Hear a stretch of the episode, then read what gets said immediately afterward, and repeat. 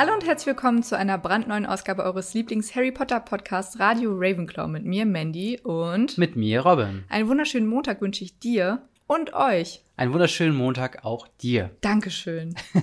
Das ist sehr nett. Wie geht es dir denn heute? Ähm, mir geht's gut. Ich bin sehr gespannt, weil wir befinden uns in einer der letzten Kapitel von Harry Potter und der Gefangene von Azkaban, genau. nämlich Hermines Geheimnis. Ja, wir sind nämlich jetzt bei dem Kapitel, wo wir schon seit Wochen glauben, so, oh, jetzt ist das nächste Kapitel, aber die Zeitreise. Jetzt ist das nächste jetzt Kapitel, die Zeitreise. Jetzt, jetzt, muss es aber sein. Und macht, nee, doch nicht. nach dem letzten Mal haben wir dann jetzt gesagt, okay, Hermines Geheimnis, wenn es jetzt das nicht ist, dann weiß ich aber auch nicht. Aber wir wurden nicht enttäuscht. Ähm, wie sonst immer. wie im sonst Leben. immer. Äh, wo haben wir denn das letzte Mal aufgehört? Das letzte Mal aufgehört haben wir, als Harry, Ron, Hermine, Sirius, Remus und Snape aus der heulenden Hütte gekommen sind Richtung Hogwarts. Ähm, es tut mir leid, falls ihr ein kleines Hundeatmen hört. Das ist ähm, der Hund von meinen Eltern, der gerade auf meinem Schoß sitzt. Möchte ich nur mal kurz sagen. Aber ähm, er ist sehr ruhig und sehr süß. Psst. ähm, und zwar haben sie nicht bedacht, dass diese Nacht Vollmond ist und Remus vergessen hat, seinen Wolfsbandtrank zu trinken. Deswegen verwandelt er sich in einen Werwolf und versucht, die anderen anzugreifen. Sirius verwandelt sich in seinen Animagus, den großen bärenartigen Hund, und versucht, das zu verhindern. Mhm. Die zwei kabbeln sich so ein bisschen. Und dann werden die Dementoren auf Sirius aufmerksam und versuchen äh, ihn dann auch zu küssen, indem Harry und Ron, äh, nee, Harry und Hermine neben ihm sind und die Dementoren die drei immer weiter be, be, bedrängen und der Kreis enger wird, so dass Harry fast unmächtig oder unmächtig wird und am Ende nur noch eine Gestalt sieht, die die beiden wohl rettet, aber das kriegt er wohl nicht mehr mit, denn er wacht jetzt im Krankenflügel auf.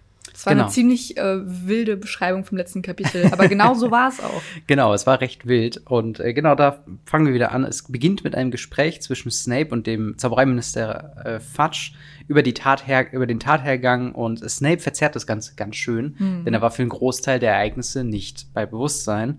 Ähm, Harry lauscht mit geschlossenen Augen und er ist fix und fertig vom Angriff. Er ist im Krankenflügel zusammen mit Ron und Hermine. Harry will sofort mit Dumbledore reden. Black soll jeden Moment von den Dementoren geküsst werden. Ich kann es auch kaum glauben. ähm, denn das haben Fudge und Snape vorher gesagt. Die halten ihn auch davon ab, das, den Krankenflügel zu verlassen und zu Dumbledore zu gehen. Aber er braucht gar nicht zu Dumbledore gehen. Dumbledore geht nämlich zu ihm und er möchte mit Harry und Hermine alleine sprechen. Unter Zeitdruck erklärt er den beiden, die dass die Beweislage gegen Black steht, Dumbledore machtlos ist und sie einfach mehr Zeit brauchen. Black ist in Flitwigs Büro, also siebter Stock, 13. Fenster vom Westturm oder vom Westflügel. Äh, sie können mehr als zwei Leben retten, äh, und niemand dürfte die beiden sehen.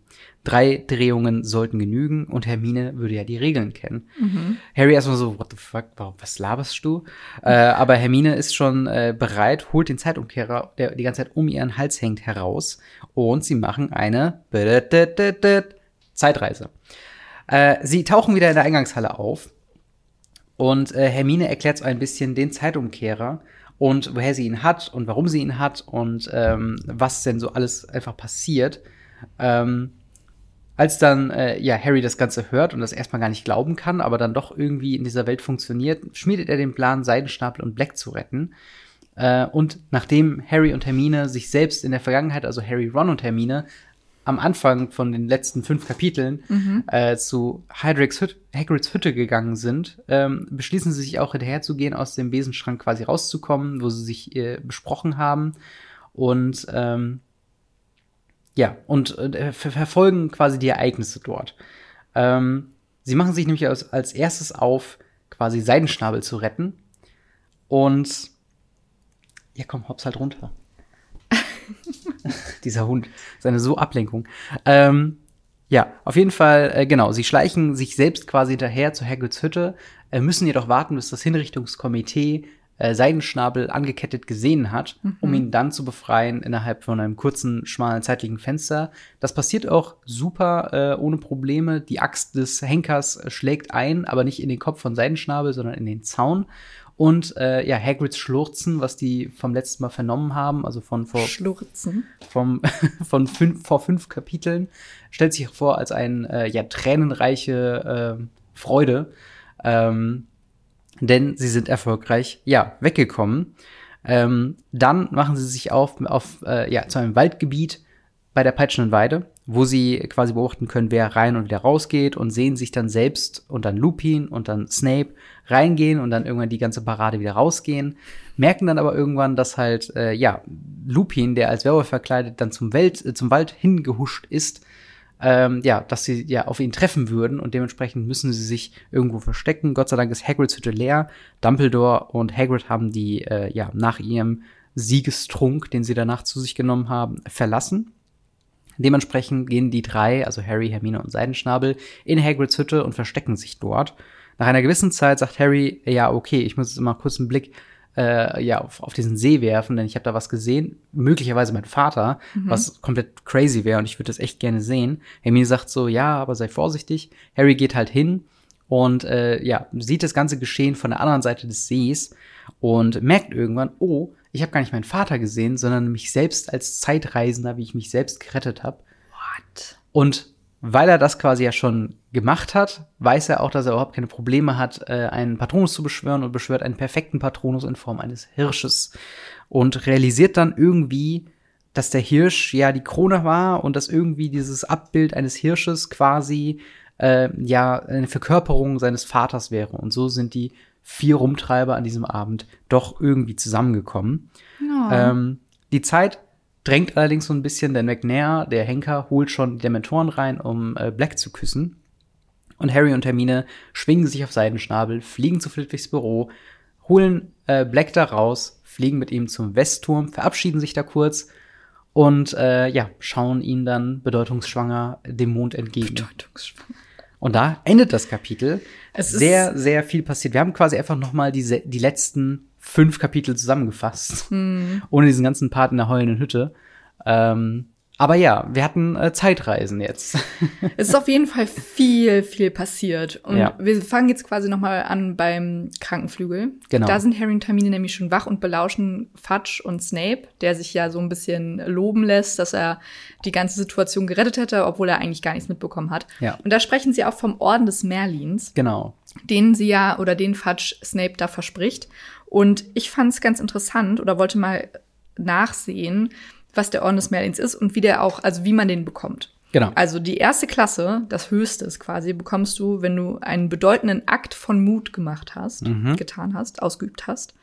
Den zweiter Klasse bekommst du Anstrengungen oder Erfolge über das normale Maß hinaus. Mhm.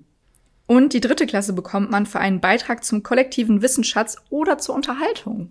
Oh, okay. Also finde ich, hätten wir schon Merlins, äh, Merlins Orden dritter Klasse verdient, oder? Einfach so Comedians laufen mit äh, quasi mit so einem Orden. Mit so einem Orden um die Ecke. Und was ich auch interessant fand, war, wer den Orden schon bekommen hat. Ja.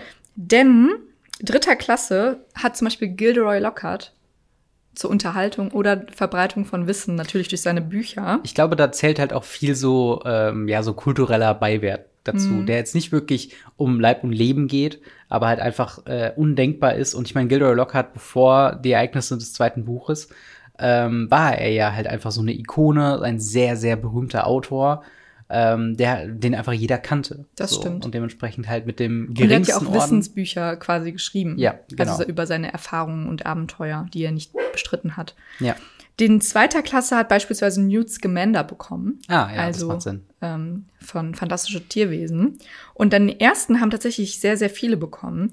Unter anderem Albus Dumbledore, Cornelius Fudge, Remus Lupin und Peter Pettigrew, wie wir auch schon gelernt haben. Hm, ne, weil er ja eigentlich ähm, unter falschen, ja, also mit falschen Federn schmückt er sich wie man so schön sagt. Ja, genau, weil er der Geheimniswahrer der Potters war, oder? Hier steht Peter Pettigrew posthum verliehen, wegen seiner heldenhaften Konfrontation mit Sirius, Sirius ah, Black. okay, dann wird ihm das quasi angerechnet. Und ich mhm. finde das schon krass, dass sie so reden und dass auch der Minister so ein bisschen ja, zwielichtig ihm so im Vertrauen sagt, so, also der zweite Kla Klassenorden ist auf jeden Fall drin, wenn ich was mitzureden habe, ist der erste. Ja. Also sie haben ausgesorgt. Ja. So, das ist schon so ein bisschen. Aber kriegt man da Geld?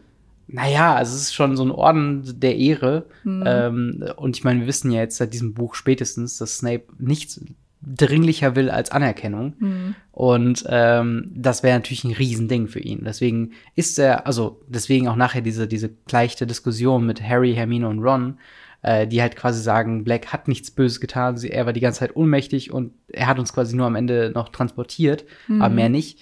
Ähm, deswegen sträubt er sich halt so dagegen und will halt seine Geschichte der Dinge quasi wahrhaben, aber muss ihm äh, zu Gemüte führen, beziehungsweise man muss ihm gut anrechnen, dass er ähm, die drei jetzt nicht ausliefert. Nee, das sagt, stimmt. Sondern er sagt, äh, Black hat sie beeinflusst. Sie waren unter einem Verwirrungszauber. genau, sie waren er unter einem sagt. Verwirrungszauber. Aber er ist schon dafür, dass die auch von der Schule verwiesen werden. Also er sagt Ja. auch, dass Potter immer sehr viel mit allem wegkommt und dann sagt Fudge, ja gut, Potter hat auch einen besonderen Platz in unserem Herzen. Ne? Das ist auch eine krasse Aussage. Es ist, So. was auch schon viel ist.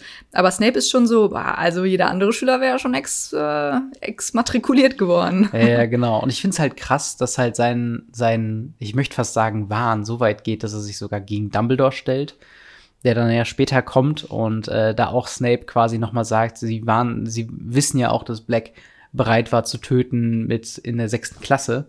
So, äh, Ja. wann auch immer dieser Streich mit, äh, mit, mit Snape war.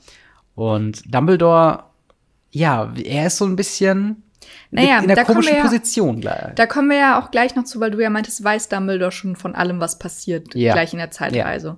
Und ich würde, so wie er sich ausdrückt, ja sagen, Ja. weil er ja auch nachher irgendwann sagt, ähm, in der Hütte beispielsweise, Mhm. sagt er, oh, ähm, haben Sie noch eine Minute oder irgendwie sowas? Also Ja. er versucht so ein bisschen Zeit zu schinden. Deswegen glaube ich schon, dass er, also wie gesagt, ich finde, das ist ein sehr komplexes Thema und finde, das ist auch, da kann man sich den Kopf drüber, zerbrechen, wie das Ja. jetzt richtig funktioniert mit den Zeitreisen. Ich habe sogar eine, eine ganz heiße Theorie, die ich mir gestern noch überlegt habe. Oh, äh, die Dumbledore Theorie. zu dem einzigen, zu der einzigen Person in diesem gesamten Buch und vielleicht sogar in der Serie ist, die überhaupt Entscheidungsmacht hat. Aber dazu kommen wir später. Ja, das ist auf jeden Fall eine wilde Theorie. naja, also Hermine erklärt nicht wirklich, was sie jetzt macht. Ja. Ähm, also für Harry, sondern sagt einfach, komm, wir gehen jetzt in der Zeit zurück. Und er ist so, ähm, okay, könntest du mir vielleicht mal kurz ein, ein, äh, ein Heads-up geben oder eine Ja. Zusammenfassung, was hier jetzt gerade passiert? Und sie so, nee, also die drei Umdrehungen, ah, wir müssen, dürfen nicht gesehen werden.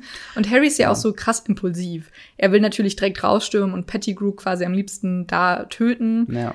Ähm, aber das darf natürlich nicht. Und ich finde, wann machst du auch die Linie, dass du in die Geschichte eingreifst und wann nicht? Das ist halt das Ding, ne? Also diese ganze Zeitreisengeschichte, ähm, die ist halt eine schwierige Geschichte und das ist halt auch ein guter Grund, warum der eigentlich nicht so häufig äh, genommen wird. Zum einen werden Zeitumkehrer ja nur ausgehändigt mit ähm, ja dem Bef mit der Befugnis eines äh, von, vom Zaubereiministerium. Also die müssen quasi sagen, okay, hier halten wir es für an angebracht, den Zeitumkehrer einzusetzen.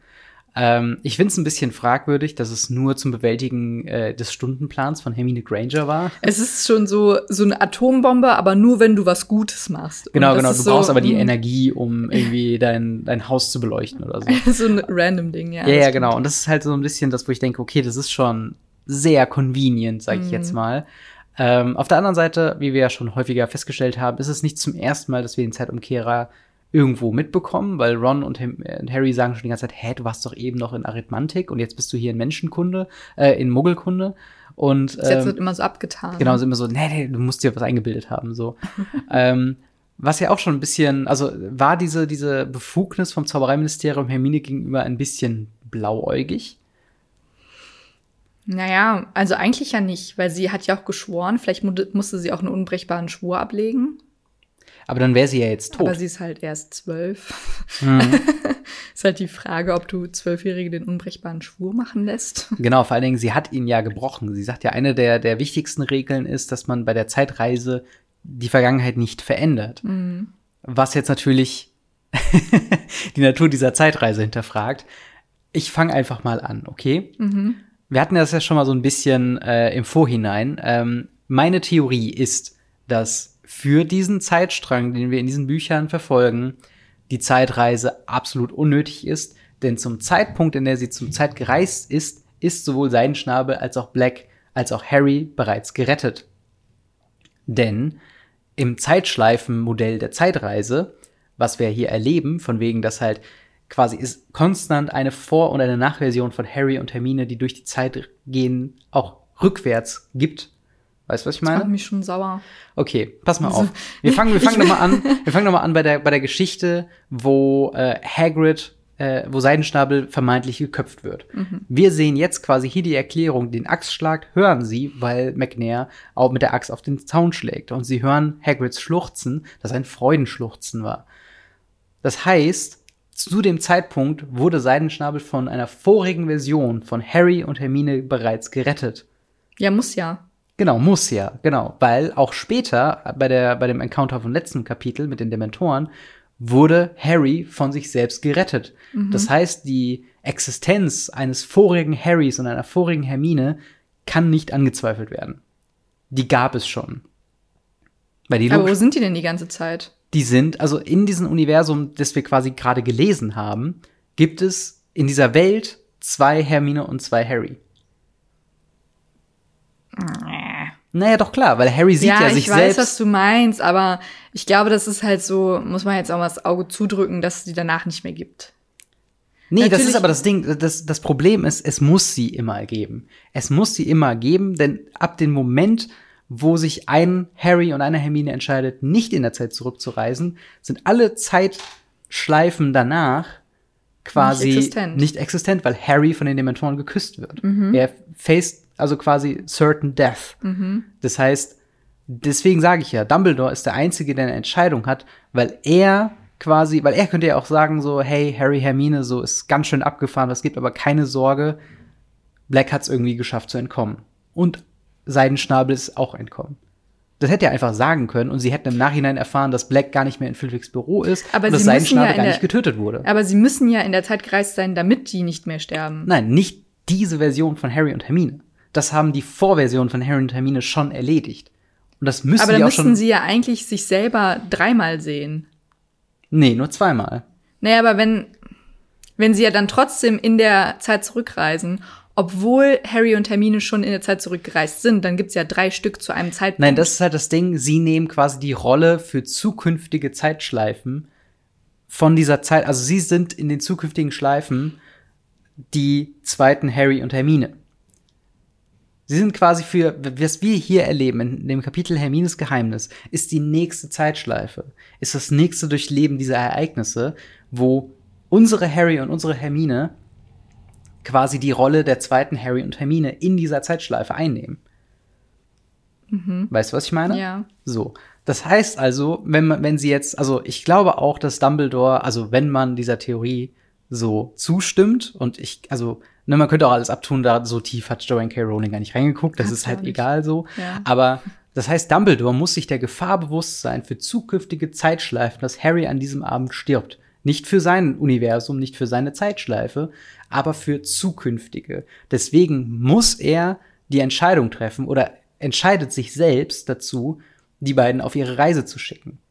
Denn was Harry und Hermine von da aus machen, liegt in ihrer Natur, wie sie halt auf Sachen reagieren. Hermine mit ihrem äh, ja regelkonformen Verhalten und ihrem Bewusstsein, wie gefährlich das Ganze ist, Harry mit seiner Impulsivität, weil beides dafür führt, dass die Ereignisse so passieren, wie sie passiert sind.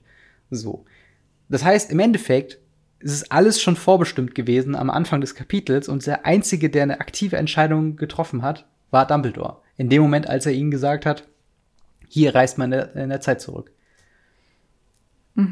Ja, ich glaube halt, das kann man halt so sagen und sich so den Kopf zerbrechen. Ich glaube halt einfach, Jane K. Rowling, äh, die Autorin, hat ein Kinderbuch geschrieben, in der sie Zeitreise benutzt hat, um zwei Charaktere zu retten.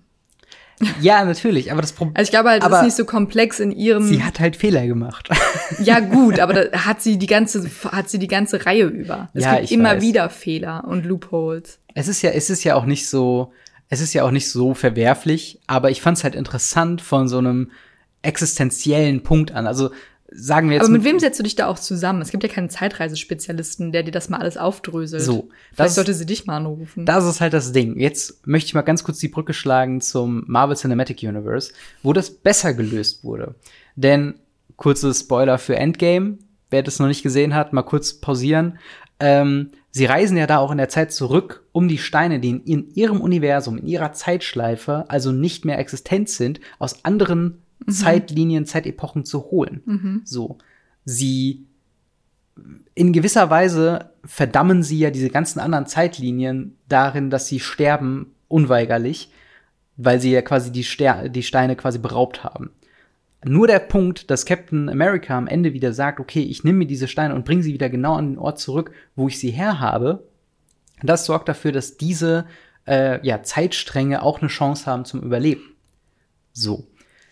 Der einzige Punkt, der da halt variiert von, ist der Loki, der die Diskussion bzw. dieses ganze Trara nutzt, um selbst abzuhauen. Das sollte nicht passieren. Und eigentlich müsste es jetzt in Harry Potter auch da so ein Zaubereiministerium Instanz geben, so ein bisschen wie die TVA, die quasi dafür sorgt, dass Sachen passieren, wie sie gedacht sind. Und allein das nimmt halt schon wieder so ein Ausmaß an, dass es halt viel zu weit geht. Und das ist der Punkt, wenn ihr es vermeiden könnt, lasst Zeitreisen bitte einfach weg. es ist halt super gefährlich. Also du musst halt so viel bedenken und es gibt ja. so viele Loopholes und also Zeitreisen sind nie eine gute Idee. Siehe verwunschenes Kind. Natürlich nicht. Also also ich bin schon gespannt, wenn wir das lesen, wenn ich mich jetzt schon um die einzige Zeitreise in diesem, in dieser Bücher Mehrere da. Also da gibt's halt mehrere, genau. Und bei ah. jedem kann was schiefgehen. und ist es nicht sogar so, dass die alternative Universen irgendwie begucken, wo dann sich entschieden wurde, dass irgendwie in einer, in einer lebt Voldemort, in einer nicht? Ist das nicht sogar so? Also es gibt ähm, alternative, ich will dich halt nicht spoilern. Ja, ist egal, ja, komm. sehen wir ja dann. Ja. Ähm, auf jeden ja. Fall ist es halt, ich, ich finde diese, diese ganze Zeitreisengeschichte, sie ist unfassbar, also du machst halt so ein Fass auf. Vor allen Dingen die Tatsache, dass so diese Regel niemand auf euch sehen, schon gar nicht ihr selbst, eigentlich ja schon gebrochen wurde und sie aber dann trotzdem weitermachen können. Ich meine, eigentlich müsste ja irgendwas passieren, alles fällt in sich zusammen, die Welt hört auf zu existieren, aber das tut's ja nicht. Naja, eigentlich sieht, also weil Harry den Hirsch am Ende sieht. Weil Harry sich selbst sieht. Aber ist es er selbst? Er sieht ja nicht sich selbst, er sieht ja nur den Patronus, weil es schon alles so ein bisschen verschwommen ist und er quasi ohnmächtig wird. Sieht er nur den Patronus, er sieht nicht sich selber. Ja, okay, er sieht sich nicht selber komplett, aber die, seine Existenz ist notwendig, damit er überlebt. Ja, aber er geht ja davon aus, dass es sein Vater ist.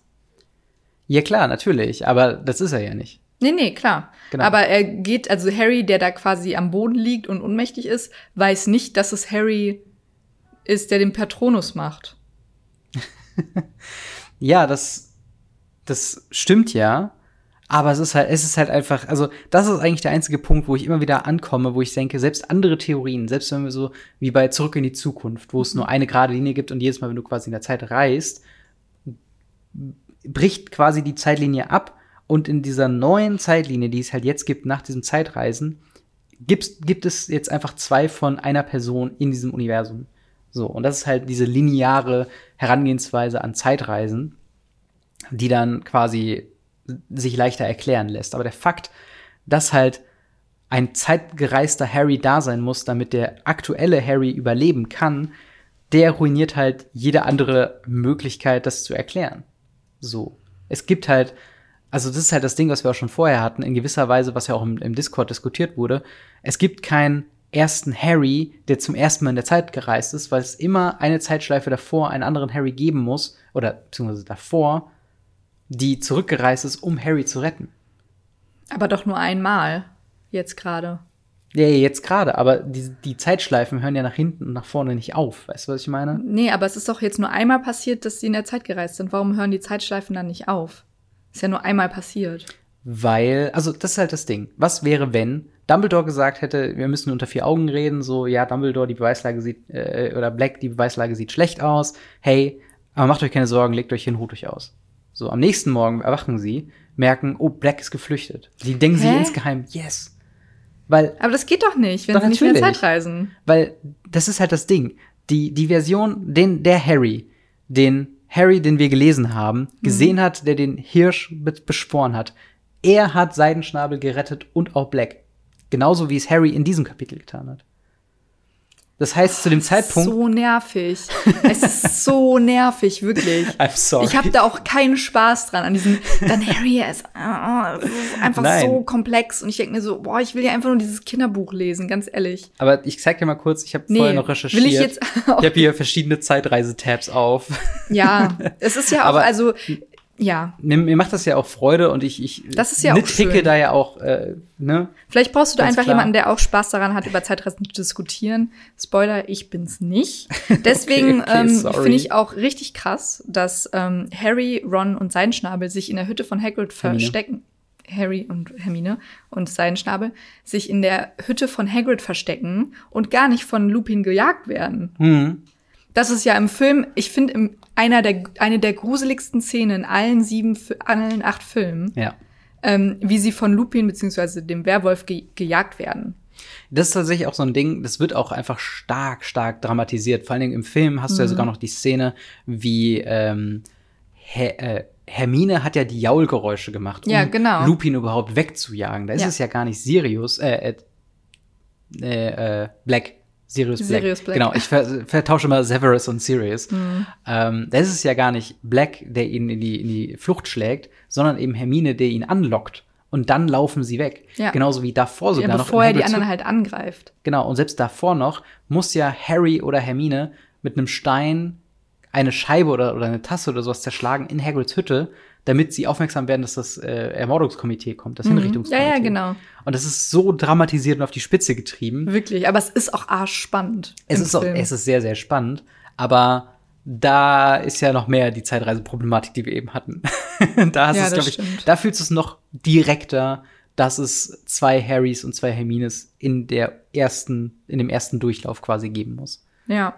Ja, es ist auf jeden Fall echt äh, extrem spannend. Und hier ist es halt eher so ein bisschen wie Slalom. Sie müssen Mhm. ein bisschen Slalom laufen, bis sie dann halt letztendlich am See stehen. Ich find's- so find's gefühlt. aber auch- Oder Harry steht am See. Also ich finde es aber auch spannend, also nicht, nicht spannend, sondern ich finde es halt spannend auf einer ganz anderen Art und Weise, Mhm. weil sie sich so ein bisschen, also es fühlt sich so ein bisschen, als ob sie sich gerade mit dem Universum anlegen, dass sie überhaupt in der Zeit gereist sind. Ja, so von wegen, stimmt. okay, wird uns darf keiner sehen und oh Gott sei Dank, Hagrid ist aus der Hütte. Jetzt können wir uns da verstecken, aber was passiert dann nochmal? Was passiert dann nochmal? Hm, okay, Lupin ist im Wald. Das heißt aber, oh, Moment, im Wald, da ist jetzt gerade, da sind jetzt gerade wir mit Black und den Dementoren Mhm. und das tr triggert ja quasi Harry, der dann sagt, ja, lass mich doch mal gucken. Und Hermine sagt so, bloß nichts machen. Mach bitte nichts. Aber wie, ähm, was ich auch schön fand, ist, dass ähm, Hagrid sich so ein bisschen abgeschossen hat, nachdem Seidenschnabel Hagrid und Dumbledore. Hagrid und Dumbledore sich so ein bisschen äh, was gegönnt haben. Aber ähm, genau, an der Hütte, und dann sind sie an dem Teich, an dem See, und Hagrid zaubert den krassesten Patronus, den er je gezaubert hatte. Ja. Und es ist einfach crazy, dass er alle diese Dementoren verjagen kann. Ja.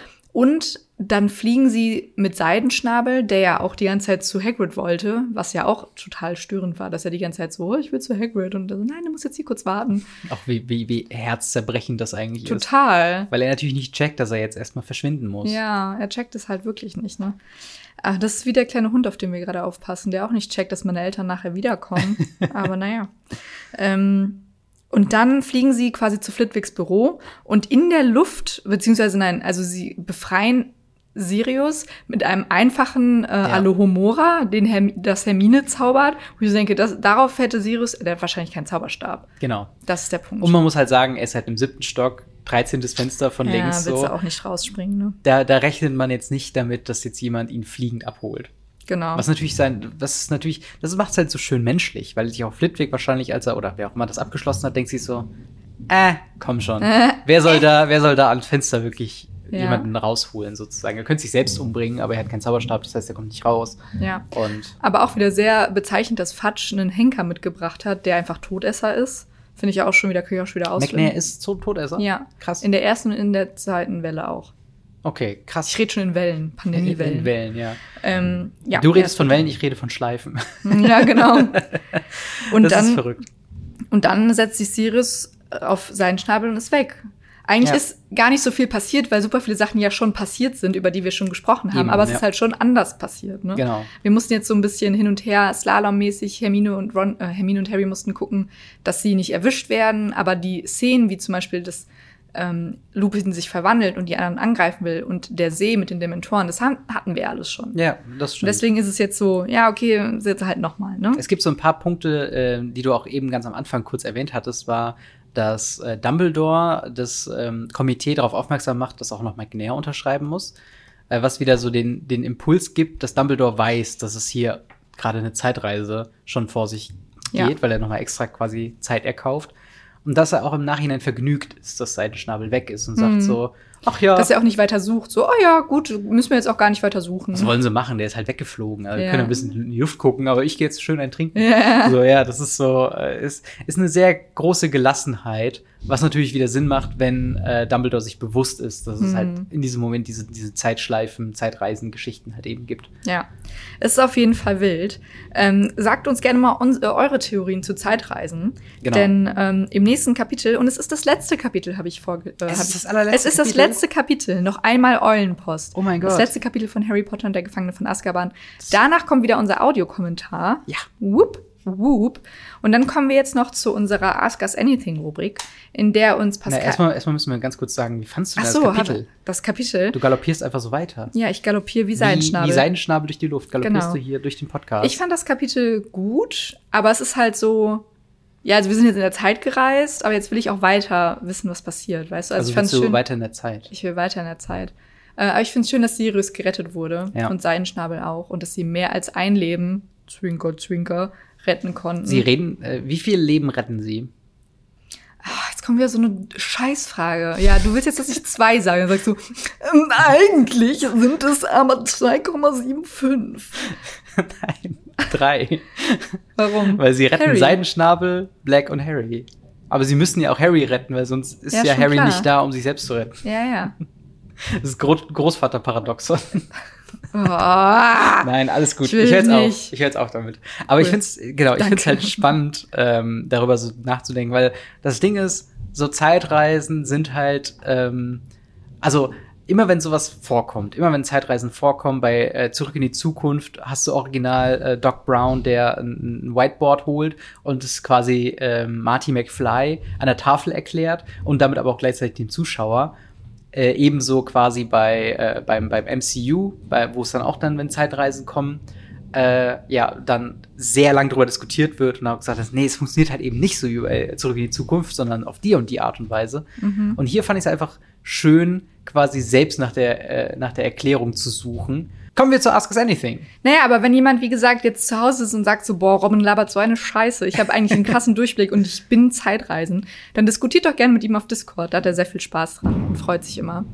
Genau, zum Ask Us Anything. Pascal hat uns gefragt, ob wir glauben, dass Katzen und Hunde dieselbe Sprache sprechen, weil im letzten Kapitel erwähnt Sirius nämlich, Krummbein hätte ihm gesagt, dass Peter Blut auf dem Laken hinterlassen hätte und damit seinen Tod erneut vorgetäuscht hätte. Glaubst du das? Das ist, ja, Also ich glaube nicht, dass Katzen und Hunde generell die gleiche Sprache sprechen, aber ich glaube, dass sie, dass Tiere generell ein allgemeines Verständnis gegenüber gegeneinander über gegenüber einander haben. Ja, genau. Das ist halt, das ist halt so ein Ding, ne? Man, ich, ich weiß jetzt auch nicht so ganz, ob das halt wirklich man auf Sprachen runterbrechen kann. Ja. Aber wir wissen ja auch, dass zum Beispiel Hunde und Katzen auch miteinander kommunizieren bei uns. So, Ja, sie ja, haben halt genau. Körperhaltungen und sie zeigen dann Feindseligkeit und teilweise gibt es dazu äh, ja, Probleme beim Verständnis. Denn wenn bei den Katzen die den Schwanz wedeln, dann heißt das, fass mich ja nicht an, Hunden Mhm. denkst oh, geil, spielen. Hm. So. Ähm, dementsprechend, ich glaube, der, der, der springende Faktor ist, dass ähm, Black eben kein vollwertiger Hund ist, sondern eben ein Mensch, der das versteht, wie Katzen vielleicht argumentieren. Dass äh, nicht, nicht Hunde und Katzen dieselbe Sprache sprechen, aber Black und die Katze. Aber ich glaube, dass, ähm, weil hier sp sprechen die ja schon davon, dass Krummbein erzählt hat, dass Peter Blut auf dem Laken hinterlassen hat. Es geht ja jetzt nicht um eine, Ja. eine Haltung oder so, sondern eine vollwertige Geschichte. Ähm, Sie malt ich- es so in, in den Dreck. Ähm, also in gewisser Weise schon. Und vielleicht, also ich meine, Luna kann ja zum Beispiel auch viel mit Tieren und Newt Scamander ja auch. Das stimmt, ja. also ich glaube, man hat da vielleicht auch so eine, so eine Begabung. Man muss auch, glaube ich, sagen, halt einfach diese, diese Magiebegabtheit und wir gehen jetzt einfach mal davon aus, dass Krummbein auch eine magische Katze ist. Ja, genau. dass es da halt eben Mittel und Wege gibt, das eben zu kommunizieren. Und ähm, dementsprechend ja, also sie, sie sprechen in gewisser Weise dieselbe Sprache, auch wenn es in unserer Welt nicht, nicht dieselbe ist. Sprache ist. Das war schön philosophisch. Nicht wahr? Und damit beenden wir auch, glaube ich, das Kapitel, wenn Genau. du nichts mehr hast. Nee, ich habe nichts mehr. Dann- ich freue mich auf das letzte Kapitel und auf den Film. Ja, ich freue mich auch sehr auf die letzte, das letzte Kapitel und auf den Film. Und falls ihr uns irgendwo folgen möchtet, dann macht das doch bei Instagram und bei Twitter. Da posten wir immer, wenn es neue Folgen gibt oder kleine Umfragen, haben wir auch mal gemacht, wie sehr ihr euch auf die neue Folge freut. Ich hoffe, Yay. ihr folgt euch sehr auf die nächste Folge. Ähm, kommt zu uns auf den Discord, wenn ihr Bock habt und falls ihr Lust habt und Kapazitäten habt, uns finanziell zu unterstützen, dann ist der Patreon-Link auch nicht weit entfernt. Genau. Wir hören uns nächste Woche wieder bei einer neuen Folge Radio Ravenclaw. Bis dahin, bleibt magisch. Tschüss. Tschüss.